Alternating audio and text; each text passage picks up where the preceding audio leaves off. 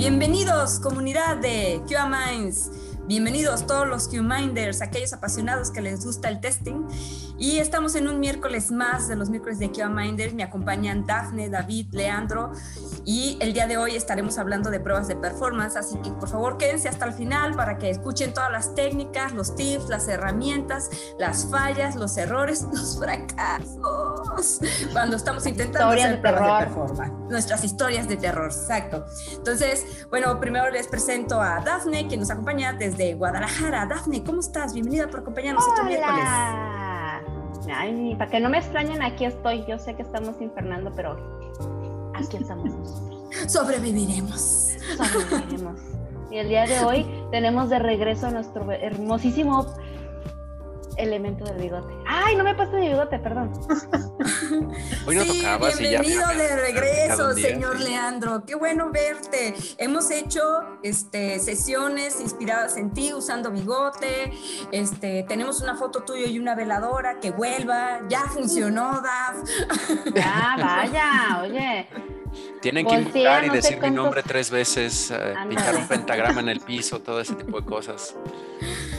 ¿Cómo estás? Bienvenido de regreso. Eh, muchas gracias, es un gusto estar por fin de regreso después de tanta rato estresante. Les platicaba que tuvimos muchos eventos acá, mudanzas, trabajos y trabajo y más trabajo y también trabajo, entonces estaba un poco difícil. Entonces, Estilo de vida de un tester. Así es, un tester que trabaja con diferentes zonas horarias y con muchas comunidades alrededor del mundo, por eso usualmente es mi eh, huida a las 8 en punto porque empiezan juntas, empiezan llamadas. Hoy puedo estar un poquito más tarde. No crean que era porque lavaba trastes, no. No, ese es a las ocho y media. Es un hombre que requerido, cobra por su tiempo. Esto lo hace de manera gratuita, voluntaria. Aquí es por el gusto de compartir el conocimiento con la gente y discutir y eh, pues sacar puntadas que aquí a las chicas casi no se les da. bueno, muchas gracias por venir a divertirse con nosotros y reírte de nuestros fracasos. Tu miércoles de Stand Up QA. Voy a conseguir de esos silbatitos para que tengan puras payasadas de testing aquí.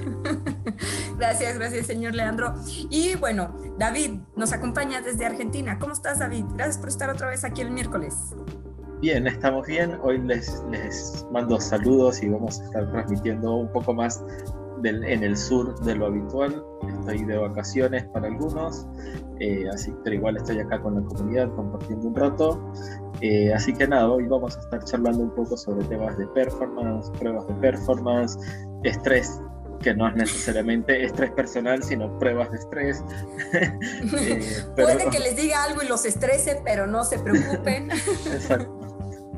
Bueno, precisamente de eso se trata el, testing a veces, ¿no? De saber qué tanto se puede expresar eh, el tester o el sistema, cualquiera de las dos. exactamente, a ver quién se rinde primero. Muy bien. A saber quién se estresa más, el tester o el sistema. Ay, casi siempre el tester. Vivimos así, mira, El cuello y la espalda me duele, no estoy en la postura correcta.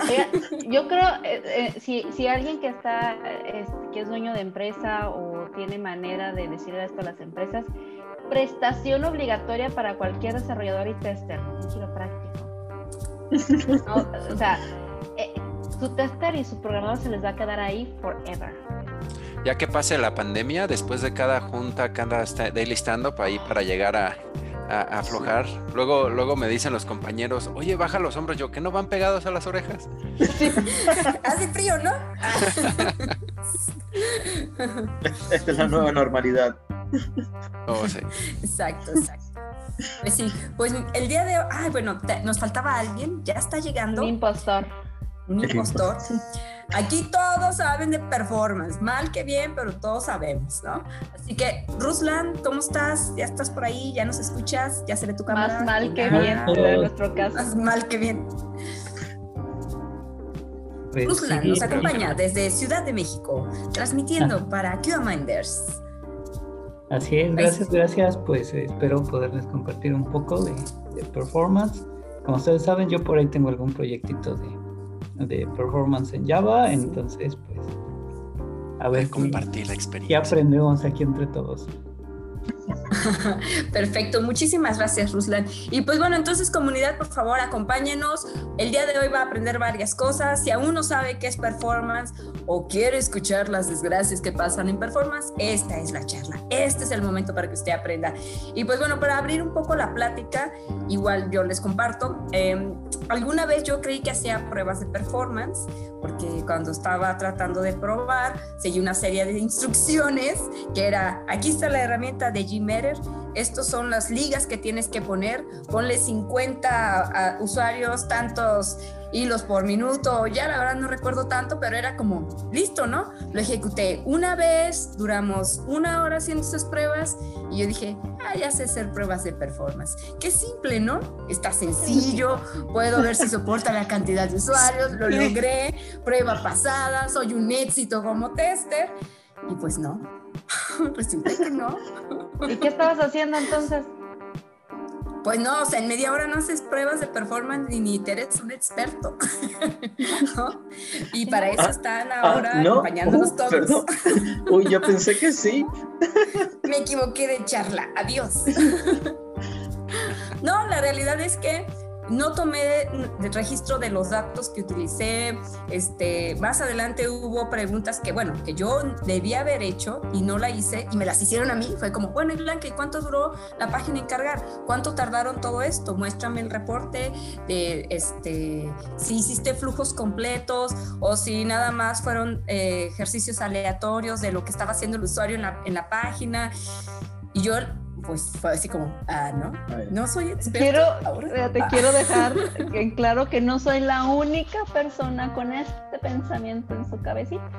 Héctor Spencer, performance, es lo que más importa para mantener a su pareja feliz.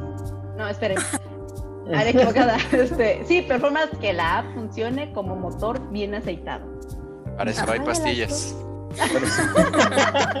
para que la app funcione como esos pestes. Claro, claro, estás despierto, viendo cómo funciona todo. Sí, sí, la clave del performance es que sea una experiencia satisfactoria para el usuario. Exacto, como todo no haya frustraciones. Como todo testing que hacemos. Ay, qué cosa. Exacto. Y bueno, primero para comenzar y para podernos dar como una luz para aquellos que no saben qué son las pruebas de performance. Y señor Leandro no nos regañe diciéndonos, eso son pruebas de carga y no son lo mismo que performance. Por favor, Leandro, adelante, haznos esta aclaración. ok. De entrada, sí, eh, como bien dio eh, apertura blanca al mi primer berrinche, el primer tema que regaño casi a todos, y es algo que yo incluso en mis primeros años de ser performer, ingeniero de performance, tenía esa confusión, donde casi todo mundo cuando piensas en performance es como bien decía Blanca, hacer scripts de JMeter, multiplicar usuarios y pegarle al sistema, cuando eso en realidad es una prueba de carga, una subfamilia de las pruebas de performance. No es lo mismo. Generalmente lo explico eh, con el ejemplo, las pruebas de performance, digamos, es como Microsoft Office. Las pruebas de carga son Word, pero hay muchos otros elementos que uno tiene que tener cuidado al momento de estar haciendo pruebas de performance en general. No solo es carga, no solo son automatizaciones y definitivamente esas deberían de ser las últimas tareas y pasos que uno debería de hacer cuando está probando performance. En general, esa es eh, la principal confusión que yo encuentro con muchos clientes, con muchos testers, con muchos incluso performers veteranos que ya llevan 5 hasta 10 y algunos hasta 15 años donde vamos a hacer pruebas de performance. Ok, mi load runner, mi JMeter, vamos a hacer un montón de scripts y vamos a pegarle al sistema. ¿Por qué le vas a pegar? Todavía hay mucho que hacer antes en cuanto a performance, en lugar de estar pensando en pegarle al sistema, ¿no? De nuevo, hay muchas especialidades alrededor Testing, digamos, es medicina general, performance es, no sé, pediatría y dentro de pediatría también hay N subespecialidades ¿Qué se tienen que hacer para tener saludable al chamaco? Por así decirlo, siguiendo el ejemplo de pediatría. Si quieren otro, y casi siempre doy... No pusiste el ejemplo de las relaciones. Eh, sí iba a hablar de ginecología, pero también hay otros donde mejor... Algo más... Eh, eh, estamos en horario familiar todavía. Ajá, exacto. Daphne, compórtate. Siempre hay que estar aquí ah, limitando ese performance en esos temas. Pero mm, eh, un ejemplo que doy muy frecuentemente cuando la gente quiere hacer pruebas de carga luego, luego.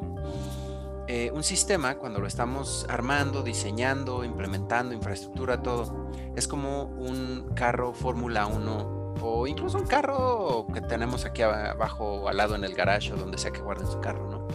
Cuando lo estamos armando, hay elementos que tienen que tener un desempeño del carro bastante bueno.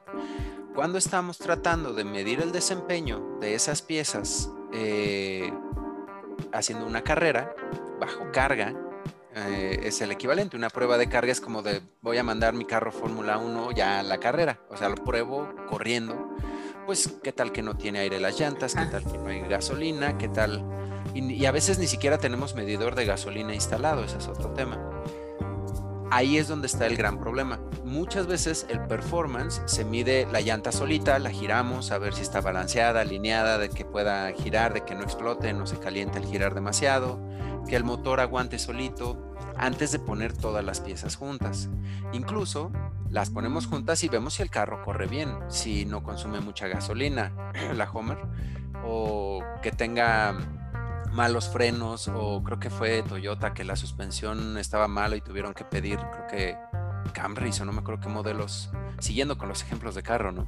Entonces hay N cosas que hay que revisar antes de siquiera pensar o atreverse a decir, voy a echar el carro a la carrera. Entonces... O sea, que no tienen que ver con la funcionalidad externa que va, que, que va a interactuar el usuario. Más bien el objetivo del sitio, más, bien sí los, el, la infraestructura que soporte. Por ejemplo, como dice Daphne, la, la, funcionalidad, digamos, una parte, una pieza del carro, la llanta, tiene que girar, tiene que aguantar, tiene que no poncharse o más o menos tener cierta eh, rebote en un bache, no sé. Pero elementos tal vez no funcionales sería que esté balanceada, que no vibre, que pueda girar a cierta velocidad sin reventarse, porque hay llantas que si son de mala calidad y vas muy recio, truenan. Las de, los de carros tienen que aguantar quemones de...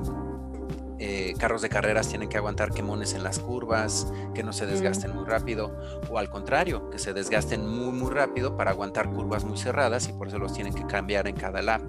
Entonces, esos requerimientos no funcionales, que son pues, también como los de performance, que no haya tantas lecturas en la base de datos por un solo elemento. O sea, no estamos hablando de todo el eh, universo que puede ser una aplicación, sino nada más este botón, que no haga tantas respuestas a la base de datos, que el JavaScript que trae no sea muy pesado. Y ahí hay N subcosas, ¿no? El web performance, la base de datos, la red, que eh, no tenga demasiadas imágenes, o sea, hay N cosas que se tienen que filtrar antes, como bien decías tú, Blanca, eh, que te dijeron de qué tamaño es la página, cuánto baja. Ah, no sé, yo solo estoy pegándole al microservicio, quién sabe el HTTP o quién sabe qué está regresando. Entonces, también en eso hay que tener cuidado, o sea, no es por pararme aquí mucho el cuello, pero el performance es un mundo un poquito grande en cuanto a testing, porque pues también digo, hay que saber base de datos, qué redes, qué HTML, que si es el 4, es el 5, que si tiene JavaScript, eh, Ajax, que si es React, que si es... Eh, ¿Cuál es la competencia de React? Angular. Angular, gracias. Sí, o sea, hay N cosas que pues un performer luego tiene que saber y no es nada más de automatízate y pégale, pues no. Automatízate hasta... No, no, no. perdón, perdón, perdónenme, Perdón. No, hombre, Hay niños corriendo a mi alrededor. Perdón, para... natural. para sumarme un poco a lo, que mencionaba Lean y de las especificaciones y precisamente como el universo que viene a abarcar performance y, las subvariantes, ¿no? eh, eso, o sea, dentro del mundo de performance tenemos esos distintos tipos de pruebas. Tenemos, bueno, las, pruebas de carga, tenemos las pruebas de rendimiento o de estabilidad, tenemos pruebas de crecimiento y, precisamente todo eso viene a estar asociado a, a, la performance del sistema, ¿no? Supongamos que es una empresa que está implementando eso, un nuevo sistema completamente nuevo y precisamente ellos están haciendo esa inversión porque, no sé, dentro de X cantidad de tiempo, años, eh, tienen pensado operar de manera internacional, tener mayor cantidad de usuarios o lo que sea. Bueno, todo ese tipo de pruebas hay que hacerlas desde ahora, precisamente para tratar de evitar que cuando llegue ese momento no se digan, uy, ¿sabes qué? Nos equivocamos en la implementación y ahora hay que volver a implementar de nuevo, o este no era el sistema que necesitábamos porque no, no va a ser capaz de soportar toda la cantidad de usuarios. Aunque en, en, eso ya estás yéndote al momento de límites del sistema el performance no, al final. No, no, necesariamente porque eso, si yo, si yo eh, justo porque, porque tengo varios proyectos de ese índole, que es, bueno, nosotros dentro de dos años tenemos pensado generar X cantidad de tipos de documentos porque pensamos crecer como empresa. Entonces, pero están haciendo un cambio de core. Entonces es un escenario de crecimiento precisamente para determinar si el core va a ser capaz de soportar dentro de dos años lo que ellos están proyectando como negocio.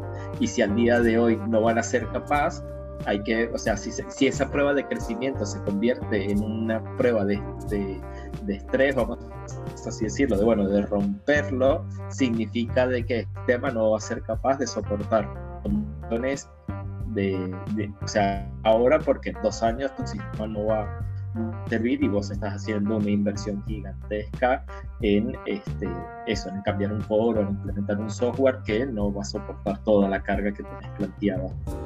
Eh, Aunque de nuevo, lo, lo, que mencionas es orientado a carga. Y bien, o sea, sí, en dos años, eh, siguiendo con mis carritos, en dos meses vas a tener una Fórmula 1 que tiene que aguantar 100 laps, que no tiene que calentarse, que tiene que dar a cierta velocidad, porque sabes que vas a tener eso. Pero eso es en dos meses. Hoy en día tienes que saber, oye, ¿están alineadas las llantas? Eh, ¿Están balanceadas? ¿Va a lograr dar la curva? Eh, detalles donde tienes que asegurar que esté optimizado. Pesa mucho la llanta, podemos poner una más ligera o tiene que ser más pesada porque van a andar, no sé, sobre lava, suponiendo que es Mario Kart, ¿no? Eh, detallitos, así que muchas veces las organizaciones se van luego, luego a, en el futuro estoy planeando esto para mi performance, pero están más bien eh, proyectando respuesta bajo, de, bajo grandes demandas, bajo mucha utilización, cuando ni siquiera saben si el código que acaba de hacer el developer tiene buen performance con el puro developer, o sea, ni siquiera muchas organizaciones les dices, oye, ¿y cómo, qué tal reacciona tu, ese software que acabas de hacer check-in? Ah, no sé, no le han metido el JMeter, pero pues no tienes una métrica de cuánto tardó en responder, cuántas leídas a la base de datos. Y muchas veces no te enteras hasta que ya estás queriendo, vamos, todavía no es la carrera, todavía no es eh, los dos años cuando tienen los documentos. Apenas estás generando las pruebas de carga y te encuentras a que ese proceso del developer tenía un performance horrible si, y ni siquiera puedes iniciar una prueba válida, ¿no? Entonces, ahí eh, es enterarse ya corriendo de que las llantas están puchadas. Y eso debió haber sabido en el momento que casi casi armaste la llanta o la pusiste en el carro. y creo que es un, una confusión entre los vendedores de las herramientas que sí, sí, tú automatiza, tú automatiza, esta herramienta, es lo único que, que importa. Y entre cultura, ¿no? Porque se ha extendido esa idea de que pues performance es para cuando estamos a gran capacidad, para cuando salgamos. Y eso en mucho es una subfamilia, el capacity planning, eh, la estabilidad, ¿cómo se llama este? Donde si va a estar prendido todo el tiempo, que si va a resistir, o sea, hay N cosas, pero que todo mundo las piensa cuando se menciona performance. Pero no, el performance viene casi casi desde la, la junta de requerimiento de, ah, sí, tiene que ser un formulario con un campo que despliegue un mapa. Ok, antes que nada, cuánto tiene que tardar en cargarse ese mapa para un solo usuario, para 10 usuarios, eh, de qué tamaño tiene que ser el JavaScript, tamaño de la imagen, quieres un mapa 4K ahí de ultra alta resolución, Blu-ray casi casi, o haces una imagen chiquita, una subimagen. O sea, todos esos requerimientos que uno no lo piensa en el momento del performance es, ah, sí, les ponemos llantas eh, Monster Truck al Fórmula 1. Ah, no va a rodar bien en la carrera. Digo, están padrísimas las Monster Trucks, esas llantotas, ¿no? Pero pues, si, lo quisieras para un tractor que va a trepar una montaña y hacer minería, pues tal vez, pero para un Fórmula 1 no. Entonces, esos detalles, la industria está acostumbrada a pensar en performance hasta que ya está mm, a punto de salir a producción, ¿no? Y no es así. O sea, los primeros pasos es instrumentación, observabilidad, eh, tener esas métricas. Muchas veces yo, por eso hay poco cabello, ¿no? Me lo he arrancado. me he estado tratando de ver diciendo, ¿Cómo es, que este developer... Cabello, estoy a full de performance. No, sí, jalo y jalo y jalo diciendo, ¿cómo es que este developer hizo check-in a este código? Se tarda 30 segundos y debe tardarse 3 milésimas de segundo, ¿no?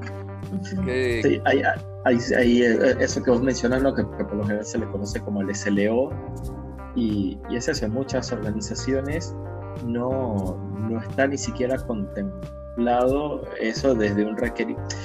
Creo que en, alguna charla lo, mencioné, pero por lo general cuando se hacen los requerimientos, ¿no? que se levanta la documentación y dice, bueno, eso yo necesito una aplicación, un sistema web, un servicio que sea capaz de, y nos vamos, o sea, siempre el usuario o el analista, quien sea, se enfoca todo hacia el lado funcional. Ahora, cuando vos llegas y le preguntas, bueno, ¿y en cuánto tiempo eso? ¿Cuánto tiempo tiene que responder el servicio? ¿Cuántos datos tiene que traer? Porque a lo mejor te dice, no, manda todo al frente, no, pero no lo necesitas todo y estás sobrecargando los tiempos de respuesta del front, cuando a lo mejor lo único que necesitas son cinco datos y estás poniendo en la capa del front procesamiento adicional que no es necesario. Eh, eso muchas veces en las organizaciones no se contempla en lo absoluto eh, ni los SLA, o sea, perdón, ni los SLO, y mucho menos a veces los SLA, y cuando ya llegan los SLA porque hay integraciones a lo mejor con servicios externos, ¿no? Por poner un ejemplo, acá en la Argentina, cuando vos te querés comunicar con algunos entes bancarios, bueno, los SLA es, bueno, vos me tenés que responder en 3 milisegundos. Si vos no me respondés banco en 3 milisegundos, yo no te puedo realizar la operación. Entonces, empieza, ahí es donde empieza todo. O incluso temas legales, ¿no? Claro. Por contrato tienes que responder en este tiempo y ahí es donde sí las universidades dicen, ah, tengo que apurar, claro. tiene que ser óptimo. Claro. Eh, el tema, el tema es que cuando ya estás haciendo una integración, o sea, es porque ya venías desarrollando desde hace ratos y entonces no, no, o a lo mejor está contemplado en la documentación inicial, pero como siempre digo, bueno, eso no importa, después lo vemos. Por ahora yo quiero ver una página web, quiero ver el front, quiero ver todo lindo y no sé, no importa, comitéalo, implementalo y después, o sea, eso obviamente. Claro. Eso como dices, si acaso te invitaron a la junta de requerimientos, porque en mi experiencia siempre es así de ya, ya pasó el requerimiento, ya el developer lo marcó como don, ya está casi casi post-testing y me entero yo que está ese proceso donde historia real, un cliente, oye, ¿y qué tal que ponemos en la página principal del sistema que, que se reproduzca un video en el fondo? Justo ella está escalofrío eso que dijiste. y justo yo siento ahí como que la pregunta obligatoria eh, de todas aquellas empresas que desarrollan software, cuando estás ofreciendo una, un desarrollo a un cliente, una solución o lo que sea, dentro de lo que le ofreces incluso de testing, ¿no? De, ah, no, pues sí, te voy a entregar la aplicación bien probada, todos los requerimientos están verificados deberían y suenas acorde con tu bigote claro es que yo, yo entro yo entro en personaje no te voy a responder así mira te voy a responder así. Así pero yo sí puedo y llega hasta acá. sí, yo no. A, mí no pero pero bueno pronto algún día. Trabaja trabaja en eso. Eh, debería deberían. deberían estas empresas ofrecer también decir sabes qué tu aplicación debería o, yo te recomiendo, cliente, que se le hagan pruebas de performance porque de acuerdo a lo que tú estás esperando en tu mercado, es un volumen muy alto y de acuerdo a tu negocio, de acuerdo a tu industria, el, usuario final siempre está esperando estos números, ¿no? y, sumo al escenario de Daphne, la parte en la que a veces hay empresas donde quizás sea, no sé si su primer proyecto, pero la gente que va a armar ese equipo nunca ha hecho preguntas que estén asociadas con un performance. El cliente no lo sabe y tampoco los de desarrollo. A eso voy, porque mucha, digo, hoy en día que ya todo es más online debido a nuestro año pasado de pandemia, muchas de las empresas dijeron, pues necesito una aplicación, hazme una aplicación, pero su, su mundo y su negocio solo es hazme una aplicación. El, todo lo que implica desarrollar una aplicación no se ha entendido por completo, entonces tenemos aplicaciones en el mercado chafísimas, horribles, lentas, que se te cierran, que, que se te fue el internet ya valió queso, o de que, de que de pronto algo sucedió, la mandaste a background y de regreso y feliz también. ¿Les suena las de las vacunas en México? No, pues me suenan un montonal en este país. Lento, no podías accesar solamente. Simplemente no, no aguantó esa carga del Ahí, yo, yo tengo una. Todavía no lo he visto en acción, pero digo, bueno, precisamente tiene, ellos tienen la, el, la, oportunidad de oro, que es la de las ventas de paquetes turísticos y aerolíneas. O sea, la industria de viajes, la industria de viajes se vio muy afectada en todo este tiempo, en todo este proceso. La de viajes, la de streaming, la de este bancos. No, claro, pero, pero ponele. el, año, el año pasado fue un boom increíble en el que todo mundo quisimos empezar a hacer todo online y bueno, pero, pero ahí precisamente, o sea, como que bueno, era, ponele, los, los supermercados, los e-commerce de supermercados se vieron afectados en gran medida porque no, sea, ¿cómo es el negocio tradicional de ellos? Bueno, el negocio tradicional de ellos es que la gente va al supermercado. Ahora, estas ventas de paquetes turísticos ya venían manejándose en digital páginas como Despegar que, o, o Latam o cosas por el estilo. Entonces, bueno, entraron en recesión porque no podían vender nada. Y, y, ellos al día de hoy han estado prácticamente casi inactivos o con muy baja operatividad. El día de mañana, cuando se reactive todo, esperemos que podamos viajar tranquilamente todos por el mundo, cuando se reactive, si ellos no tomaron decisiones o acciones en este momento para mejorar, porque tuvieron, han tenido casi un año para hacerlo, eso significa que no han aprendido las lecciones de el COVID y la, este, y la evolución tecnológica que se vive el día de hoy. Ahí me voy a meter a temas un poco macroeconómicos, pero muchas de esas no están facturando y no tienen dinero para meterle al testing y pulir. Entonces... Sí, suele, suele ocurrir, o sea, suele ocurrir, pero es decir, bueno, yo tengo... Sobre todo las aerolíneas que estaban quebrando, ¿no? Claro. Y los que acaban de quebrar yo tengo que invertir en eso, o sea, no sé cómo voy a hacer mi plan, pero yo necesitaría invertir. ¿Por qué? Porque lo más triste sería que salgan al mercado y que por temas de performance no puedan vender. ¿Por qué? Porque todo el mundo va a salir alocado a comprar un pasaje, porque todo el mundo tiene la necesidad de viajar, de salir de las cuatro paredes donde estamos. Entonces, cuando se metan en la página, Claro, cuando se metan en la página, la página va a decir, lo siento, no te podemos atender. Y eso se traduce en miles de millones de dólares de dinero que la empresa está dejando de producir y que... Los miles de millones con los que nos pudo haber pagado el testing, no, también lo va a dejar no, ahí. déjate de eso, pues un proyecto de testing, de performance, de automation, lo que tú, lo que, lo que tú gustes y mandes, pues te sale a lo, a lo mucho miles de dólares, ¿no? Miles. Y, lo que estás perdiendo. Netflix, y lo que, lo que estás perdiendo al final con el usuario son miles de millones. O sea, entonces realmente no sé por qué no se ha vendido este día como neta, inviértele. Ahora, ahí, ahí lo que mencionan son unos ejemplos muy buenos eh, donde, por ejemplo, si tu sistema no tiene muy buen performance y no tuviste chance de hacer algo al respecto, el, peor escenario que te puede pasar es como la de las vacunas. Se cae el sitio, es totalmente inaccesible y nadie puede trabajar.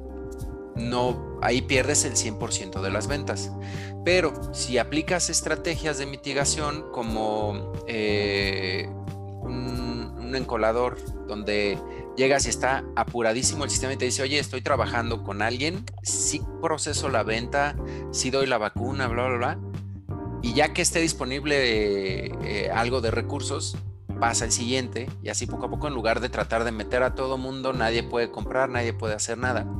Incluso hay estas estrategias que muchas organizaciones ni por acá, o sea, no saben, no se enteran. Y, como dices, Dafne, no es que pierdan el 100% de las ventas, que es el peor escenario para una empresa cuando se cayó el sistema. No puedo hacer nada y ni modo. Ah, estoy vendiendo a mi máxima capacidad, pero no dejo que el sistema se pierda y yo deje de hacer ventas. De todos modos, están haciendo un negociazo vendiendo a full power no le pueden dar servicio al 100% de la gente, pero como empresa tienes el 100% de ventas. O sea, estás haciendo Yo sé de, cierta institución de gobierno que lo hace al revés para recabar impuestos y multar, y solamente de a 5 por minuto. y los que después de la medianoche les cobramos más impuestos, los multamos. Eh, cállate.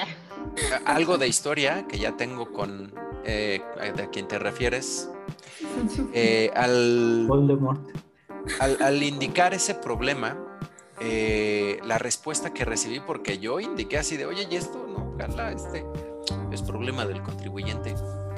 Ah, si no declara sus impuestos a tiempo, no podemos hacer nada. ¿Para qué se espera y, bueno, ese es otro tema cuando las empresas tienen un monopolio. Es muy común en performance que si tienes el monopolio te vale, porque pues ¿a dónde más van a ir? No voy a perder clientes. Los tengo. No, sí, eres la única. no, van a, ir a pagar impuestos a otro lado, así que. Ah. no se están yendo del país, parece que les gusta estar aquí, pues bueno. Sí, ese, ese es un problema con eh, aplicaciones, organizaciones que tienen monopolios, les vale. Y el performance ahí sí, como dice de Daphne, pues ni. ¿Para qué? Así es problema de ellos. Me necesitan. Sí, bueno, le quiero dar la palabra a Ruslan, que hoy ejerce esta posición como si fuera la voz de Dios hablándonos. Entonces, Ruslan, Dios. ¿por qué decidiste que querías tú desarrollar tu, propia herramienta que te ayudara a hacer las pruebas? ¿Por qué lo desarrollaste? ¿A qué problemas te enfrentabas tú que ¿Qué no pasaba te por tu mente? O sea, ¿por qué no tienes más vida? Ah, sí. ¿Con quién se dedica a desarrollar una herramienta, Ruslan? Cuéntanos, ¿cuál fue tu problema? Bueno, pues eh, en el caso de, la herramienta que, que, uso mucho, que se llama ContiPerf y que estoy manteniendo actualmente, eh, resulta que está pensado un poco desde el lado de las pruebas. O sea, todavía no es hacer una prueba de carga o algo así con un sistema corriendo, sino es desde lo básico, ¿no?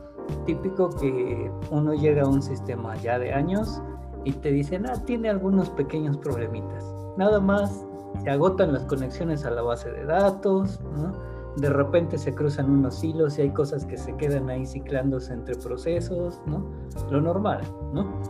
Nada de que espantar. ¿Cómo que normal?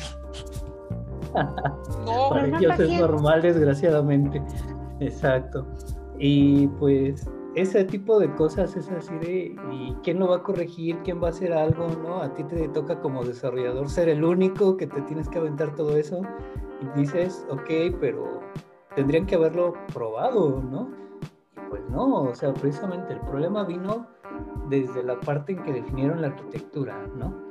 Eh, no supieron qué tanto se iba a usar la base de datos, por ejemplo, por eso se estaban acabando las conexiones. La otra es que también los desarrolladores a la hora de pensarlo nunca pensaron si iba a crecer no. Entonces dejaban abiertas las conexiones y así se quedaban, pues al fin en media hora se cierra una conexión solita, no pasa nada, ¿no? Este, de lo de los hilos, pues total, ¿no?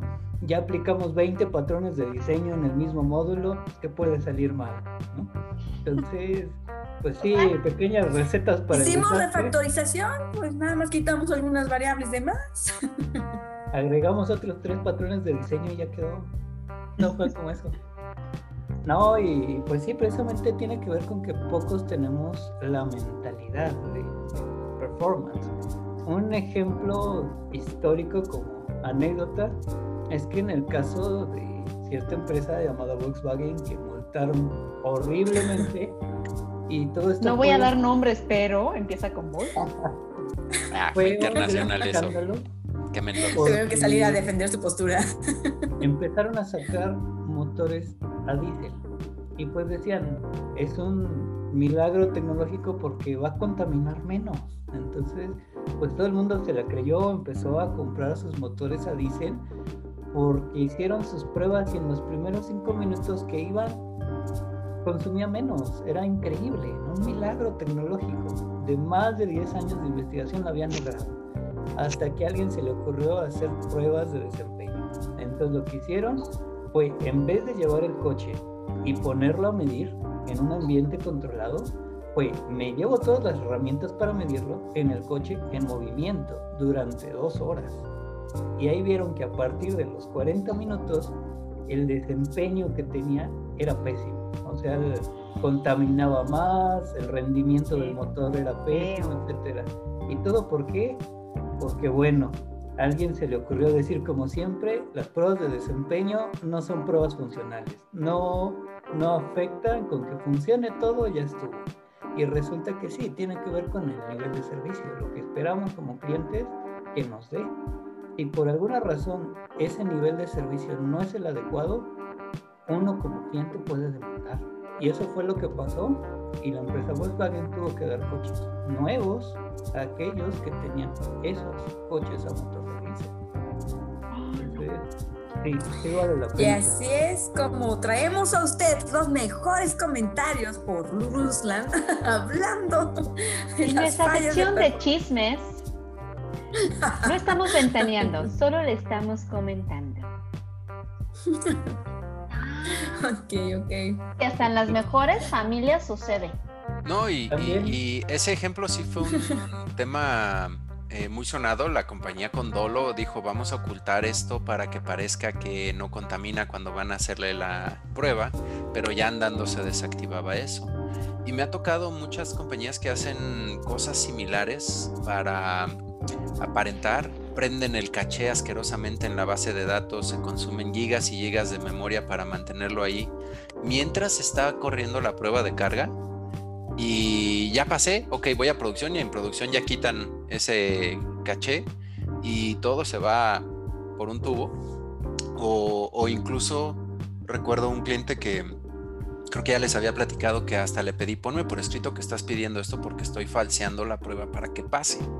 Sí, ¿En sí, serio? justo antes de la prueba de carga, reinicia todos los servidores, libera memoria y ahí corres la prueba y no se te ocurra después de una hora porque es ya para cuando consumió toda la, memoria, ¿no? Y, y- y me acuerdo, eran creo que 128 gigas de RAM con 64 CPUs y aún así 40 usuarios, algo así, mataban el sistema. Pero había que reiniciar, limpiar todo. 40 usuarios. Sí, sí, era una porquería de sistema. Hay, hay a- algo que, que, que vos es- eso que mencionaste un poco y, y también lo mencionabas al principio, de, de que, que se tiene que conocer un poco de, de- para ser un performance, ¿no? No es simplemente armar un script ni nada, es precisamente, para mí hay, hay que tener en principio como tres o cuatro grandes niveles, ¿no? Estos niveles tienen sus detalles, pero es uno que es como la parte, vamos a decirlo, del negocio estadístico. ¿No? Que es, bueno, precisamente empezar a entender eso. No es lo mismo 5 usuarios, 50 usuarios, 1000 usuarios, pero no es que vas a meter usuarios así porque sí, tienes que entender el negocio para saber cómo vas a inyectar esos usuarios, si son concurrentes, que no es lo mismo activos o que estén en el sistema usuarios concurrentes. ¿Y de dónde se Eh, conectan? Claro, eso, entender desde dónde se, toda la parte estadística, desde dónde se conectan, si es un sistema que va a estar abierto, si es un sistema que va a ser consumido interna, en fin, todo lo que Guárdame ese tema de los usuarios, ahorita platicamos al respecto de esas con todo lo que es la, la- la- todo lo que es la Vámonos, parte de-. Por eso sí, oye, eh, preguntan ahí, ¿qué estás comiendo Blanca que no invitas? No, pues es que, es que el tema está... yo No tengo mira. palomitas, solo tengo papas. tiene sus tapas y sus chelas y de, ah, no más, cuéntame. no". ¿Qué más? Háblenme más de este tema. Cuénteme, cuénteme. el, el otro punto que también está asociado a, a un poco a las estadísticas y al negocio pero que tienen que ver con toda la creación de escenarios. Uno en performance, a diferencia de lo mejor de, de pruebas funcionales, que se ejecutan casos de prueba, en el lado de, de performance se ejecutan escenarios. No, bueno, vos querés replicar no sé, X cantidad de usuarios simultáneos en una hora o en cuatro horas o en todas esas probabilidades de, de manera paralelas o si están balanceándose, si se están encolados, si es uno detrás de otro. O sea, vos lo que estás replicando son escenarios. Entonces ese es el segundo punto. ¿Y tienen bueno o mal internet? Porque Latinoamérica, ¿cómo pasa?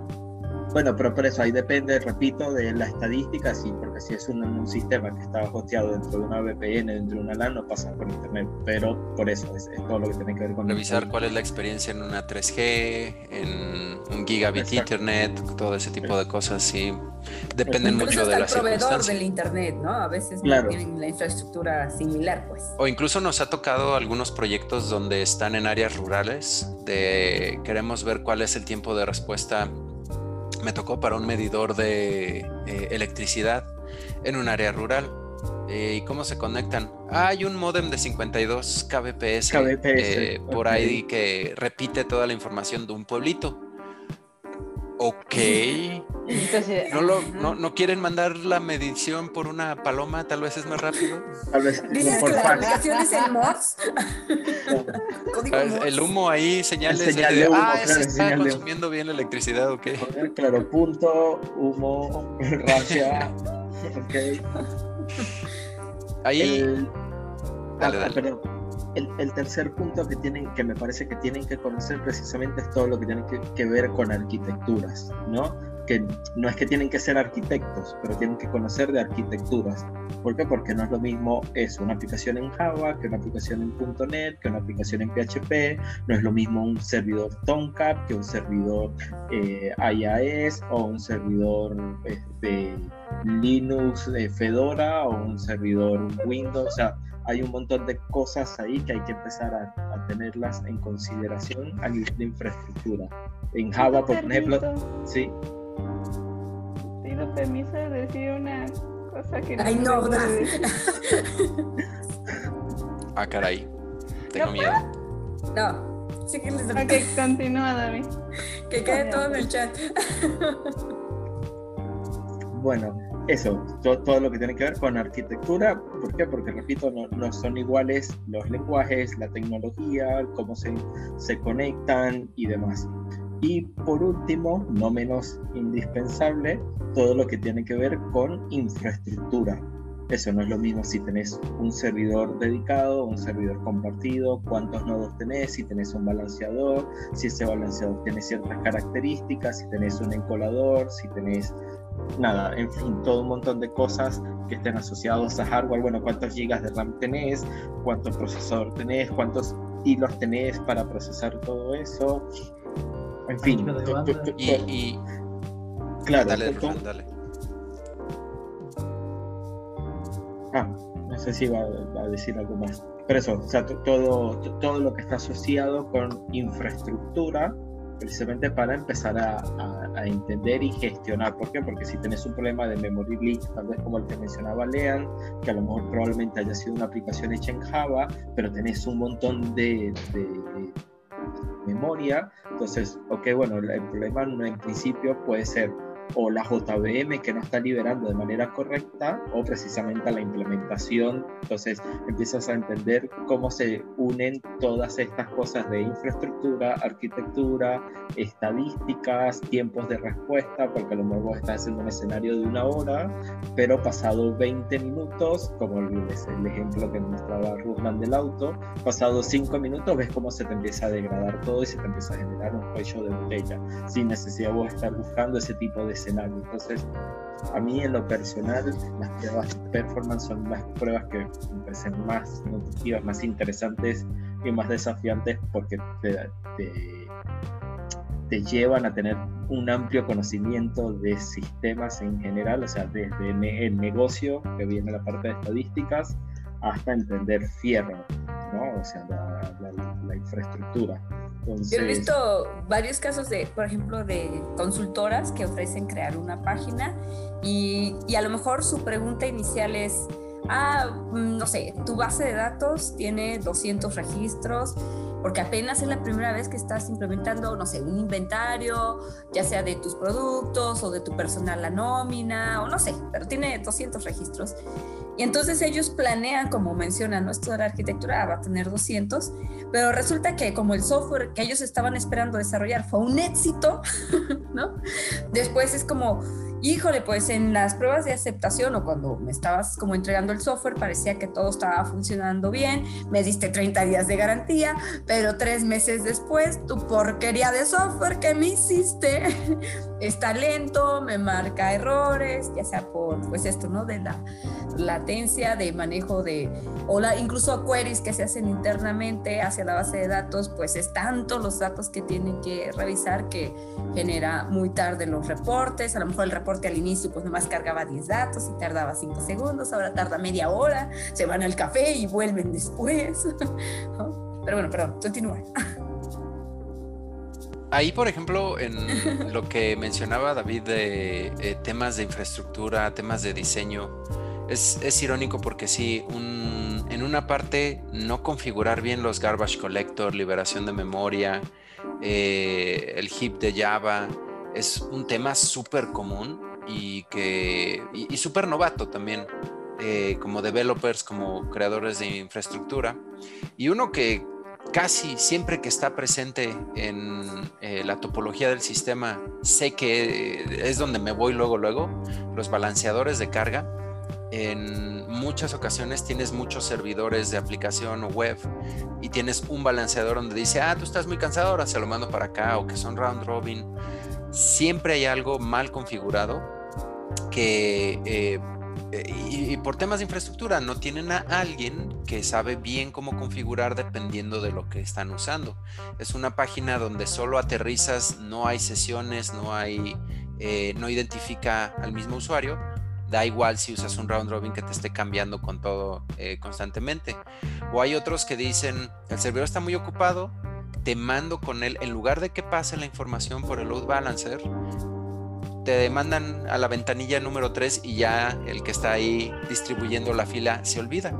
Entonces, todas estas eh, variaciones es importantísimo y muchas veces ni por acá le pasa al cliente, a la empresa, a la solución tomar en cuenta estas cosas.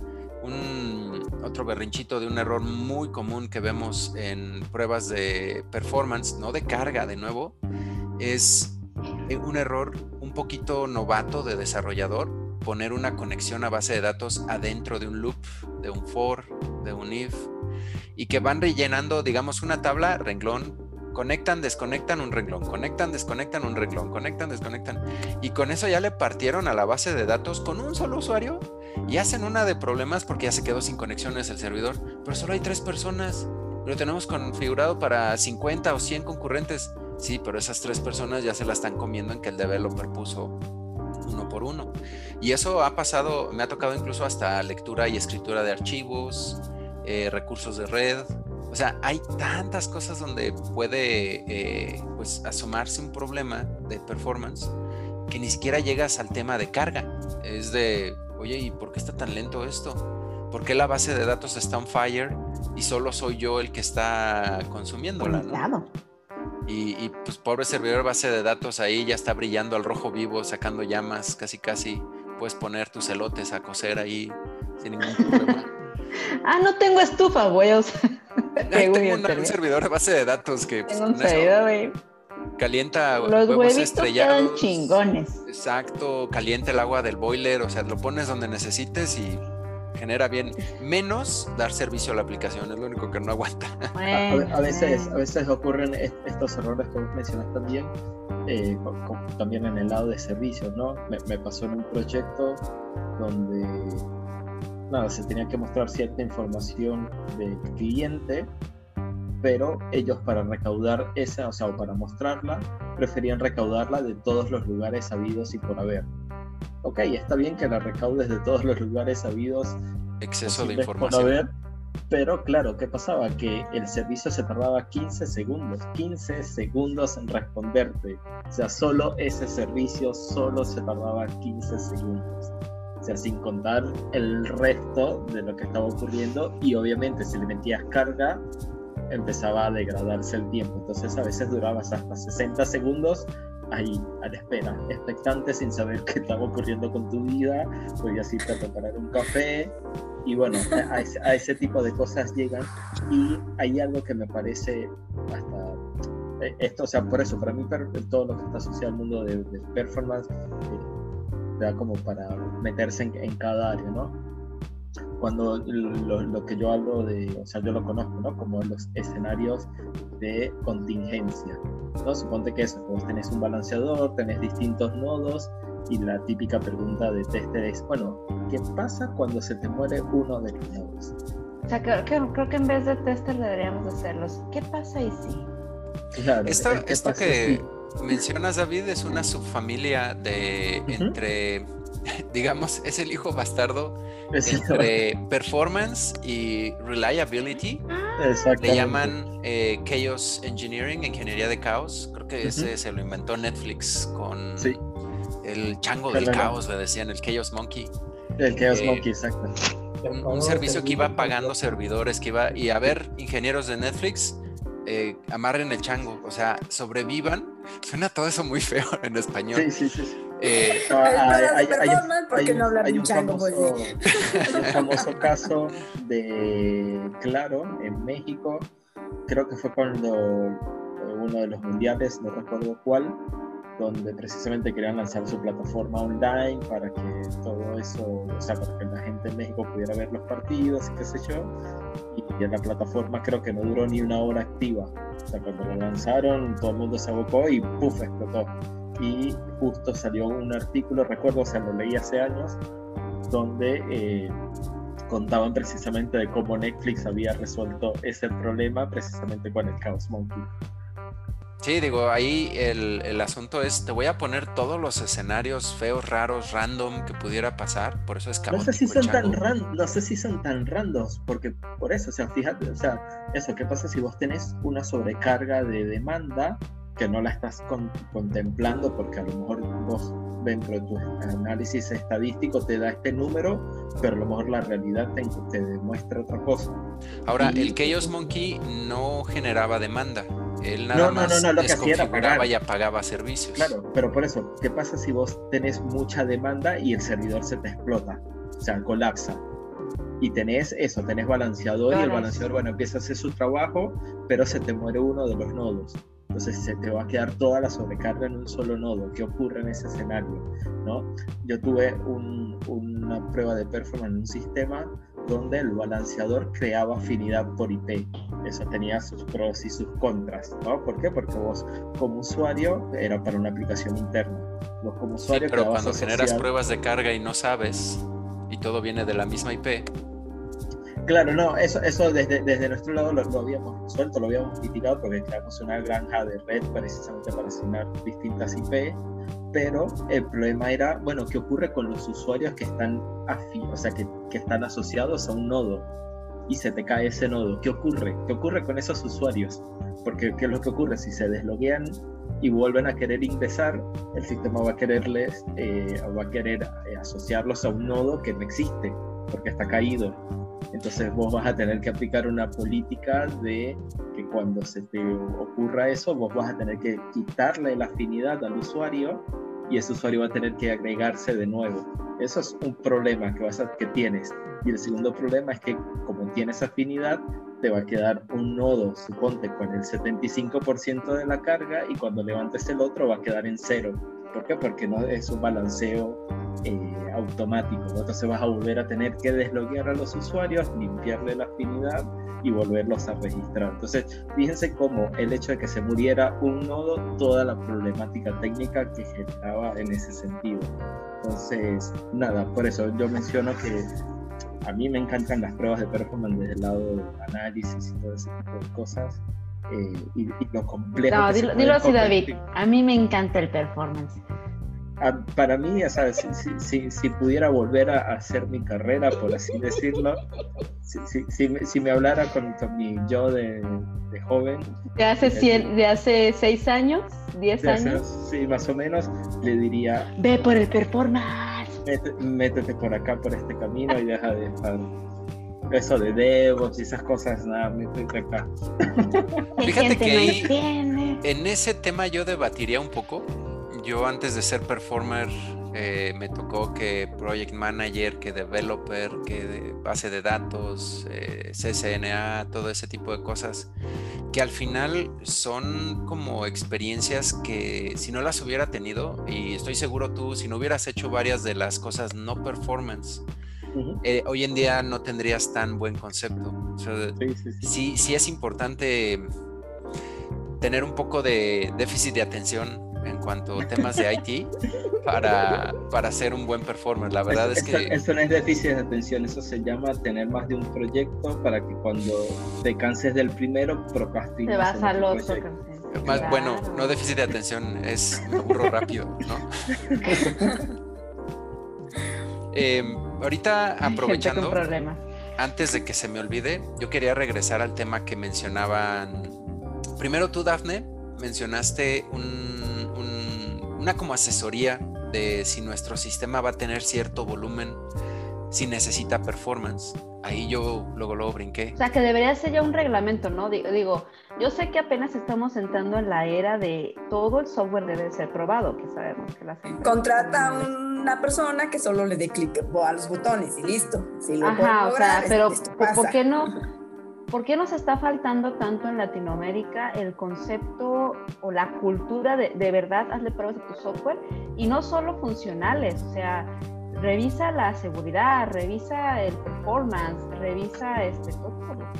Ahora, en, en eso, eh, que el lineamiento sea si va a haber volumen para definir si sí o no necesitas performance, ahí yo repelaría bastante. Mm, y a lo mejor estoy un poco subjetivamente eh, mal, pero toda aplicación requiere pruebas de performance. De nuevo, no son pruebas de carga.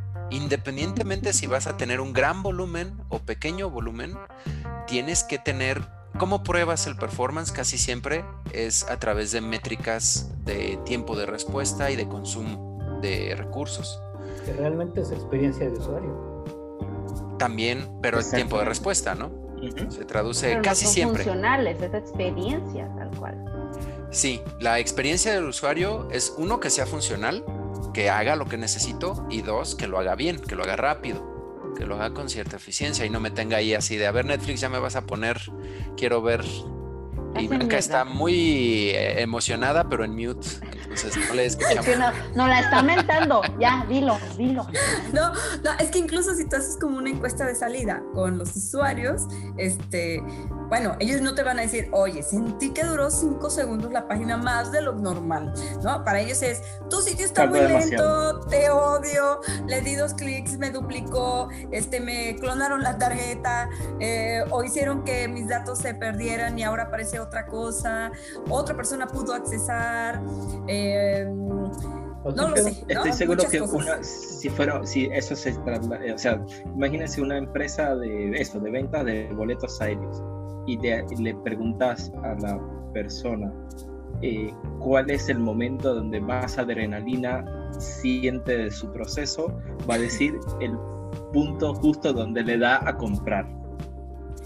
Y, en esos temas que, que, mencionan, si hay estudios donde es más fácil que pierdas a un usuario si tu sistema es lento a que si no es funcional. O sea, si hace cosas raras, el cliente se da cuenta rápido y así de, está raro, déjale, sigo picando me, entretengo y ahí sigo interactuando con el sistema. Pero si se tarda 10 segundos en responder, nah, ya cierro la página, me voy. Lleno de incertidumbre y me voy. Sí, no sé qué va a pasar, adiós. Y eso si tienes un solo usuario. Ajá, si tienes un solo usuario o 100 millones de usuarios, es importantísimo que el sistema responda rápido. Y para probar ese performance en general son mediciones, métricas. No necesitas tanto que la automatización, que eh, crear este script, en realidad necesitas buenas prácticas al crear tu desarrollo, que tengas modos de medir esos tiempos de respuesta, esos consumos, un buen monitoreo. El punto número uno de garantizar buen performance es tener buenas prácticas de codificación y buen monitoreo. A, grandes rasgos, yo diría, porque a través de, por ejemplo, pruebas unitarias, que a lo mejor algunos me linchan por decir esto, no requieren tanto trabajo. En realidad, solo haces una variación de una invocación al método de tus clases y ya está tu prueba unitaria. No es tanto trabajo como hace una automatización simulando un browser con el front-end, con todo esto. Desde ahí ya pueden tener métricas de performance. Y si no, que me dio flojera, pongan una PM, una plataforma que te instrumenta automáticamente y te dice qué cosa es lenta desde el día uno. Entonces, ahí es más un tema de cultura, ¿no? Si todas las organizaciones dijeran, mira, el APM nos cuesta, no sé, 500 dólares al mes, pónselo te ahorras N testers, te ahorras N cosas, por pequeña que sea la aplicación, y lo empiezas a medir desde dev, desde testing. Y ya tienes el performance garantizado. No que todo mundo la idea es de voy a tener volumen, solo ahí importa. Eh, en realidad, y ese es el mayor problema que performance testing tiene eh, hoy en día, y creo que más o menos históricamente. En realidad. Pero, ¿sabes qué? Pero viene por esta mala percepción de es que mi primo hace páginas web y él las va a realizar, ¿no? O él sabe hacer aplicaciones. Oye, pues ¿cuánto cuesta? No sé, decir, 25 mil dólares ay, qué cara, él me lo hace por, este, 25 mil pesos. 5 mil, 5 mil dólares, o sea, ¿por qué es tanto? Y, y si de por sí, ¿no? Eh, hay muchas empresas, o, o vamos a decir que yo soy una vendo jugos y como mencionabas al inicio, me quiero digitalizar, quiero poner mi página para empezar a vender. Probablemente no cuento con la liquidez suficiente para desarrollar un proyecto muy profesional. Y es de ahí que, bueno, pues sí, que lo haga el primo, por 5 mil dólares, va. Y generalmente eso sale más caro.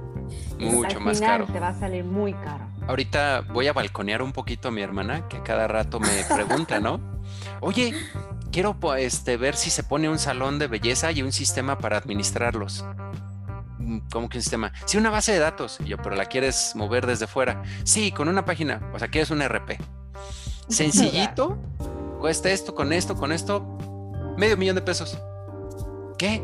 Pero solo son cinco estéticas. Sí, pero necesitas hosting, necesitas espacio en el servidor, soporte, desarrollo, bla, bla, bla. Voy a usar Excel, mejor, olvídalo. Pero yo, yo estaba pensando en un Excel. Y eso es una base de datos. Yo, no, no, le estás echando sal a la herida. Eso no es una base de datos. Y tú así de, nuestra relación se ha terminado, ya no eres mi hermana. No, sí, ya, ya, ya está así de, te voy a preguntar otra tontería probable, ¿no? Yo, ay, a ver, échale, vamos a... Ah, hay, algo, hay algo que yo coincido completamente con Leon, eh, precisamente en empezar desde la etapa inicial, y acá es donde las organizaciones, que es un tema también cultural que es, bueno, pero no lo puedo hacer porque mi ambiente de QA y de dev son completamente distintos al ambiente de producción. Y eso es una realidad que vivimos, o sea, que todos los vivimos, a todos nos duele, pero los performance testing son los que más le duele eso en realidad. Ahora, ahí de nuevo están hablando de hacer pruebas de carga, donde importa no, no, no, el ambiente grande. Pero si el es chiquito y, y QA es chiquito, no importa, puedes hacer performance, medir. Claro, por eso. Puedes empezar a medir, pero por poner, justo tengo un proyecto actual donde en automatización, o sea, en testing automatizado, los chicos tuvieron que pasar los tiempos de respuesta del login, del login a 45, 50 segundos de espera. ¿Por qué? Porque fallaban los casos de prueba automatizados, porque se tarda aproximadamente eso en hacer el login. ¿Por qué? Porque el ambiente no tiene exactamente las mismas dimensiones de memoria, no tiene exactamente Entonces, bueno, como yo sé que realmente estoy probando de manera correcta si mis condiciones de hardware no son similares a las de o sea, un ambiente productivo. Y yo no sé si en producción esto, se, esto, todavía existe o se mitiga o se empeora, ¿no? Entonces, ahí es donde vienen los grandes problemas, donde y no estamos hablando de volumen, estoy hablando de eso, de un usuario entrando, haciendo un login automatizado con, con Python y Selenium. O sea, ahí, ahí entra mucho lo que mencionabas hace rato de infraestructura, que hasta en el ambiente de dev y de test tiene que estar bien pensada y buen, bien puesta. Y que no sean drásticamente diferentes del ambiente productivo.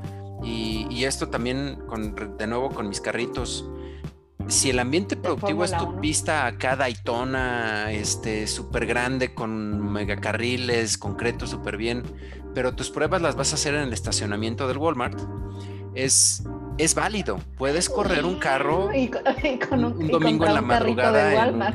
exacto, en el estacionamiento del Walmart. No estará tan bien el suelo, no estará tan... Eh, a lo mejor el poli te quiere corretear o llaman a seguridad.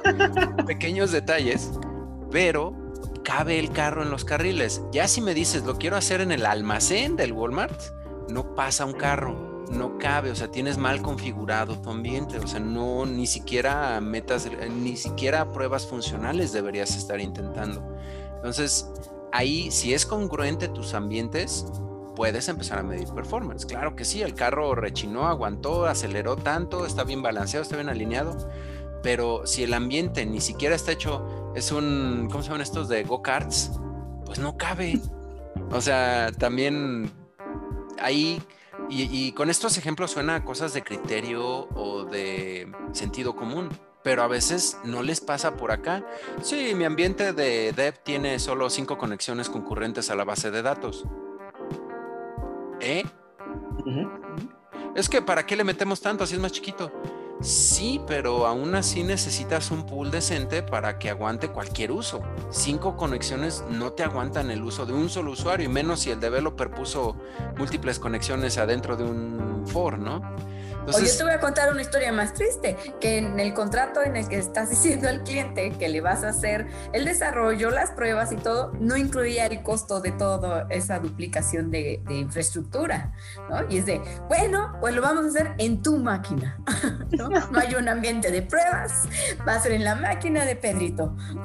Que ahí es donde, irónicamente, eh, me suena más increíble, corre bien en mi ambiente, en, mi máquina de dev. sí, en mi máquina no falla. Es donde más debería fallar, ¿cómo es que no está fallando? Pero... Rosland nos tiene una historia, una historia de éxito. no, todo es caos. Y, y después de la historia de Rosland, voy con mi tema de los usuarios que me falta ese que les voy a echar un berrinchote último antes de cerrar. ok, ok. Échale Rosland. Cuéntanos. Eh, como desarrolladores luego pasa mucho que hacemos nuestro código nosotros mismos, pues tenemos la intuición, ¿no? De que decimos, pues a lo mejor no está tan óptimo o no sé por qué en esta página web quieren que todo sean imágenes y tarda los años en cargar las imágenes y al final ya carga todo, pero luego nos dicen, no hay problema porque el servidor de producción tiene más desempeño, entonces tú déjalo así, que funcione. Y no, la verdad es una muy mala idea si son obsesivos como muchos de los desarrolladores, investiguen. Minificación, por ejemplo, de sus scripts, o sea, que, hay muchos sitios que los cargan por cada página y vuelven a descargarlos. Por favor, no hagan eso. Por favor, gobierno de la Ciudad de México, no hagan eso.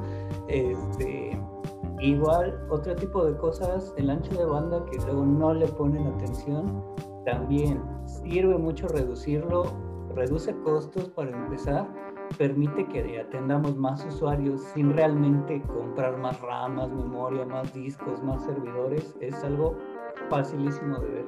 Y bueno, un caso de éxito en una empresa en la que yo estuve, eh, resulta que se dedicaban a vender boletos para cines. No era una cadena de cines, sino se dedicaban a la venta de los boletos de algunos cines, de cadenas de cines, en Estados Unidos y otros lugares del mundo. Y resulta que, pues como en muchos negocios, las reglas cambian. Y esta vez cambiaron. Cambiaron como nadie se lo había esperado. Todas las competencias que había, sobre todo en Estados Unidos, les falló su sistema, no soportaron la carga y todo fue por la salida de una película, Avengers. Resulta que la Ah, nos película borró los cines. anterior tenía cerca de un millón de usuarios en un mes. Entonces era algo enorme. Cuando salió Avengers en su estreno, este récord del millón que habían logrado en un mes fue aproximadamente la cantidad de, de transacciones que se hicieron en un solo día. Entonces, si cuidas bien tu desempeño desde el inicio, esos cambios del negocio no te van a sorprender. Si tienes tu empresa y estás preguntándote, ¿vale la pena meterle un poco de pruebas de desempeño y todo eso? Sí, sí lo vale, porque mejoras la experiencia del usuario y aunque tenga que esperar un poco para hacer sus compras, etcétera, simplemente lo sigues atendiendo. No es como que sabes que ya se cayó todo, ya sale un error, despierta a todos en la madrugada para que pues arreglen el portal y todos desvelados sin entender nada, etcétera, bomberazo. No más llamadas a developers en la noche. No más llamadas a developers en la noche. No, y los No, demás- eh, incluso como hablábamos del caos, estar preparado para esos eventos. Hubo tanta gente, se cayó el servidor, no importa, ya estamos entrenados, levantamos dos más rápido, conectamos, ponemos, incrementamos capacidad, pum, ya está otra vez, podemos vender a Thanos luego, luego, pero Exacto. Sí, el monitoreo. También hace un, un gran cambio el monitoreo. Monitoreo constante de nuestro servidor. Muchas veces nada más lo dejamos corriendo y pues al fin ya pasó en todos los ambientes en producción que nadie lo toque. No. Deberíamos de poder hacer pruebas en producción. Ya sé que muchos se van a espantar, pero realmente podemos usar técnicas como los despliegues de canarios, eh, que básicamente es empezar a sacar la versión en uno de tantos nodos que estamos usando en el balanceador y que ahí vaya la nueva versión. Que algunos de los usuarios les empiece a tocar la nueva versión y así podemos saber si algo va a fallar con una cantidad moderada de usuarios. Podemos ver sus experiencias, podemos ver los tiempos, podemos ver si aumentan los errores, si disminuyen, si aumentan quejas, etc. Es empezarnos a dar cuenta de lo que está pasando en todo momento. O Entonces, cosas y- como prender y apagar features también. Claro, eh, yo, yo, yo iba a decir dos palabras para eso, que uno es eh, lo que se conoce como blue green, que es precisamente eso, cuando vos encendés o apagás. Facebook lo hace muchísimo, este, donde pon- blue, creo que blue es el que está abajo y el green es el que está arriba, por default, y después lo que haces es invertirlos. No, Eh, incluso, por ejemplo, con el ejemplo que está dando Ruslan, en el momento de que todo el mundo está queriendo comprar eh, el boleto, ¿por qué tienes activas el resto de películas? ¿Por qué tienes todas las demás funcionalidades eh, en memoria o trabajando? Apaga todo y solo deja, y solo te Avengers, quedas con deja eso. venta por hoy, nada más por hoy. Hay que sobrevivir ese ratito. ¿Cómo te Junto con eso- que la gente está comprando cierto producto nada más en particular, que están cambiando las tendencias con monitoreo. Bueno, por eso. No hay de eh, otra. Y ya- bueno, ya- en el caso de, de esta empresa, eh, salieron en periódicos gracias a sus ventas millonarias. O sea, eh, estamos diciendo que lo que vendieron en un mes, en el récord anterior, lo vendieron en un día. Entonces, imagínense en un mes todo lo que no tuvo que aguantar de desempeño, el servidor, la nube o donde sea que lo hubieran costeado. Y si lo hubieran optimizado, ¿cuánto más no hubieran ¿Cuánto vendido? más hubieran vendido exactamente? Sí. Bueno, ahí precisamente es la, la segunda palabra. Ah, perdón, perdón, perdón. Sí, vale la pena invertir en arquitectos, en meterle buen diseño, en optimizarlo cuando se pueda, en tener un poco de intuición y, y, pues cambiar un poco la mentalidad a decir qué puede salir mal, ¿no? ¿Qué me gusta, qué no me gusta? Oye, ¿por qué es que si le meto una herramienta que me saca una métrica me dice que el sitio pesa 20 megas? O sea, nada más es el login y está pesando 20 megas. ¿Qué está mal ahí? ¿no? Que si tiene Un video en el homepage. todas las impresiones a consola desde frontend, que vaya que uno dice, ah, no, no pasa nada si se ven los errores ahí. Idealmente que esté limpio. Que tus logs sean independientes del código. no Tener el código de absolutamente toda la aplicación en un solo JavaScript. Claro. Sí, no, por favor, este, en el caso de los logs, mucho cuidado con su registro de eventos, porque eso es una forma de ataque incluso, en la que alguien llega y produce puros errores para que se llenen los logs y se caiga el servidor. Y no falta que alguien tiene en el mismo lugar la base de datos que el registro de ventas. Y si se cae eso, se cae todo.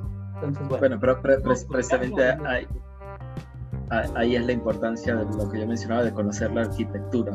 si eso, si, si, alguien se da cuenta desde un planteamiento de arquitectura que esto está sucediendo, es decir, que ya va, te empiezan a suceder errores y vas a tener un problema en la base de datos porque estás costeando todo ahí, eh, por poner un ejemplo.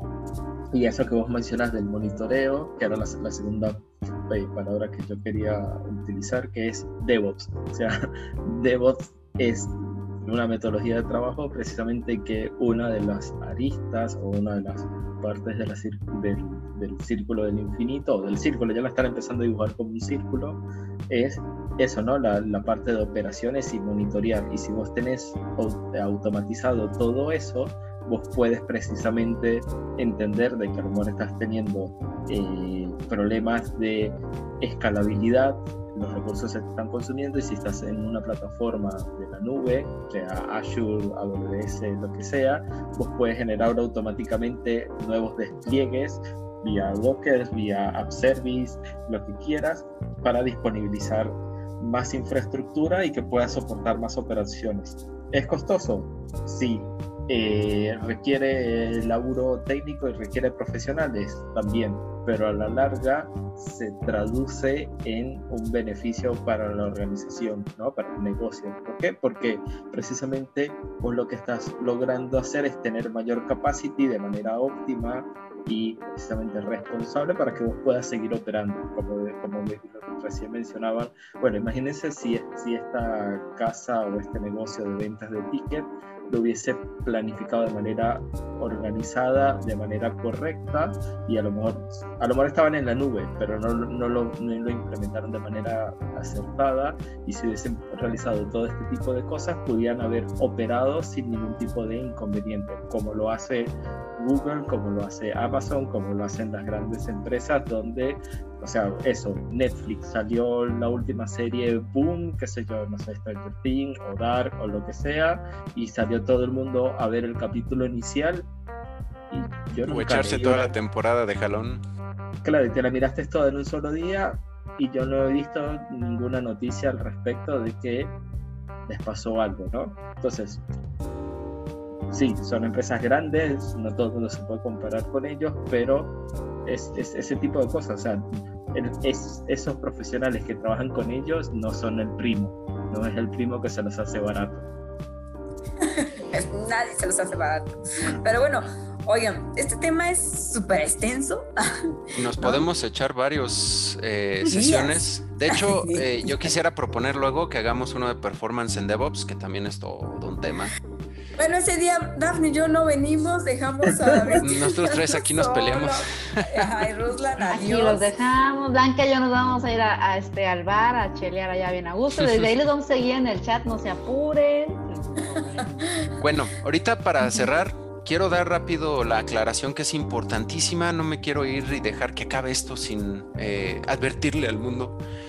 Eh, un, problema grandísimo que hay y que muchos lo han mencionado aquí en, ahora sí les voy a dar gusto, pruebas de carga, volumen. Gracias. Eh, en ese tema, casi siempre los requerimientos, la gente o los líderes, las compañías lo hacen en cuántos usuarios va a aguantar mi sistema, lo cual es una desfachatez completa solicitarlo porque es muy difícil evaluar basándonos en números de usuarios, cuántos van a caber en el sistema.